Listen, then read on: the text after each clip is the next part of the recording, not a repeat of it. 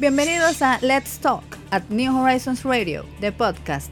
En este escenario, el concurso de las ideas tiene una plataforma activa, veraz, crítica y diferente para la comunidad educativa, la nación dominicana y el mundo. New Horizons Radio apuesta a generar ese espacio de aprendizaje innovador que sirva de complemento para todos los proyectos que exhibe nuestra inmensa familia educativa. Quédate conectado. Un nuevo capítulo comienza ahora.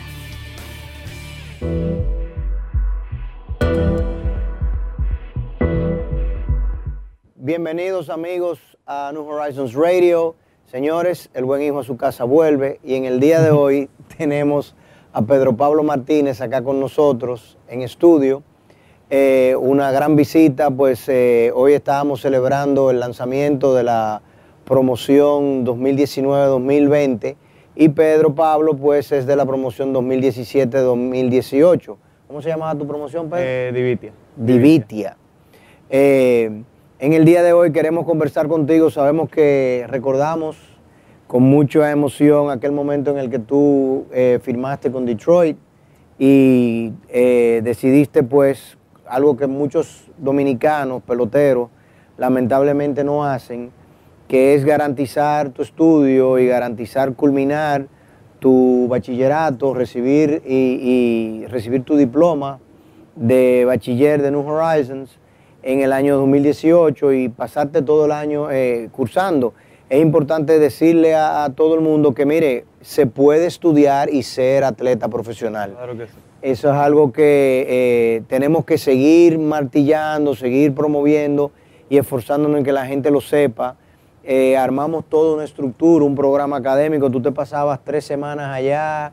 ¿Cómo era la dinámica? Ese año escolar, descríbelo, por ejemplo. Eh, el año escolar yo, yo empezaba, yo venía como cualquier estudiante a las 8, pero en vez de como el horario normal salir a las 3, yo salía a las 11 de la mañana pa- para así poder como hacer mis ejercicios o hacer el acondicionamiento que yo tenía que hacer pa- para cualquier tipo de, de evento que, que se me pudiera presentar. Y en- pero también tuviste varias semanas que estabas en, en Detroit, creo que Sí, era, o eh, Michigan, no, sé, no recuerdo exactamente En- dónde. Yo estaba eh, aquí en San Pedro, Ok. en la academia de aquí de Detroit, eh, jugando la liga de verano, aquí en, Dominicana. Eh, Y durante el año escolar, Ajá, durante el año escolar eh, solo me podía presentar para los exámenes o para algunos eventos importantes como mi graduación. Y el resto entonces lo estudiaste en línea. Eh, el resto lo, lo estudié con, con los profesores del New Horizon que iban allá a San Pedro a darme la clase. Perfecto. Y eh, bueno, lograste pasar a Gracina en química. Sí, increíblemente.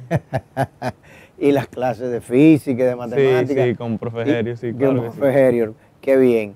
Eh, cuéntanos ahora entonces, eh, en, en tu carrera profesional estás jugando en la Liga A pequeña, Ajá, clase A corta. clase A rookie, corta, rookie. rookie. Ujú. Eso es en Lakeland, en, en- en Lakeland, Florida. Florida. Ok, y, y, a- y los pasos siguientes que tienes son... Eh, la clase A media, clase A fuerte, doble A y probablemente grande liga, con el favor de Dios. Eso- esa es la, a- todos aspiramos a que puedas llegar allí. Eh, let, let- let's, let's, I'm going to ask you a few questions so that the rest of our audience can, can relate to them. Um, in terms of, of how do you think they treat Dominican athletes in, in, in Major League and, and in particular uh, at, at, the, at the stage you're in, uh, comparing Dominican athletes that have studied and Dominican athletes that have not studied? Um, Dominican athletes that have studied have have a, a big advantage when it comes to like playing time or, or spending time communicating with others, especially because we know the language. And it's actually a privilege not everybody has. Like, um, I can learn a lot more than, than the other guys do. So it's, e- it's easier for you to study the, Mhm. the, the plays and, Yeah. and study the opponents and, and, and, and relate and um, in terms of, of, of the environment you feel more accustomed to it. Mhm. So uh, do they do they is is there a, a separation like because you play with college students as well, correct? So how do how do uh, but we do not go to the draft. The college draft you're not going to go to it. Mm-mm. you you already signed uh, Yeah. as a professional athlete at the tender age of 17. Mhm. Um, and then in terms of, of the expectations, what expectations does the team have for you? Um, the team um, is actually taking me step by step. It's actually a You process. don't feel pressured. No, I- I don't feel any type of pressure. Um, the team is actually taking me, carrying me through my career like in a very slow pace, but we're, we're taking advantage of it, earning little by little. Yes, I, I, I, particularly remember that the Detroit team, when you signed, and your father said, no, he has to graduate from New Horizons. I'm Mhm. not letting him go Yep. before he graduates. That the team accommodated that, that reality. I mean, we as a school, we, we certainly did the same as we've done with, with several uh, uh, of athletes and student athletes just like you. But the team itself did, did something that they typically were Yeah. not used to doing. I, I actually um, want to thank the New Horizons family for, for granting me the, the, the privilege of being able to do that. Um, the Detroit Tigers organization for, for letting me, you know, finish my studies. So, so it's it's feasible. It's something that if, if we were to speak to the rest of the league Mhm. and the rest of the, of the ma- uh, major league teams that are have uh, farms here in the country, we could most likely, you know, when I say we could speak to them, I mean the Dominican authorities Mhm. and, and, and the educational uh, system in itself. We could probably get so that all of our athletes graduate Mhm. and receive receive a high school diploma, preferably go into college, and then they get drafted through the college draft. Very So, so um, the rest of the rest of your classmates and the ones that have been playing, have you been able to keep in touch with them? Yeah, I've been able to keep in touch with some some of them. And, Yeah. and you come to the country how often? Um, every four months, I'll, I'll probably be months, give or here during the season. I'll probably be here like on six months. Like Six months? Yeah, like Because you'll be playing here. mhm. no, I'll, I'll be playing over there, and I'll, I'll Okay. come back for like two months. So they give you a, they give you a reasonable Yeah, they, break. they give you a reasonable break. Yeah. Ok, sounds interesting. Y, y cuando vengas acá, el año que viene es que te tendremos en la Liga Dominicana de Invierno. Con el favor de Dios, eso es lo que estamos. Bueno, pues a todos los fanáticos liceístas, ya ustedes saben que vamos a tener a, a Pedro Pablo acá, emulando a su padre, ya no desde el montículo, sino desde la tercera base, aunque tiene un, un- un brazo muy fuerte, o sea que tira primera duro. Y obviamente con el madero también tratando de, Sí. de llevarnos. Sí. En términos de tu, tus promedios, de bateo, slugging, todo lo demás, vas, vas muy bien. Todo va bien, gracias a Dios.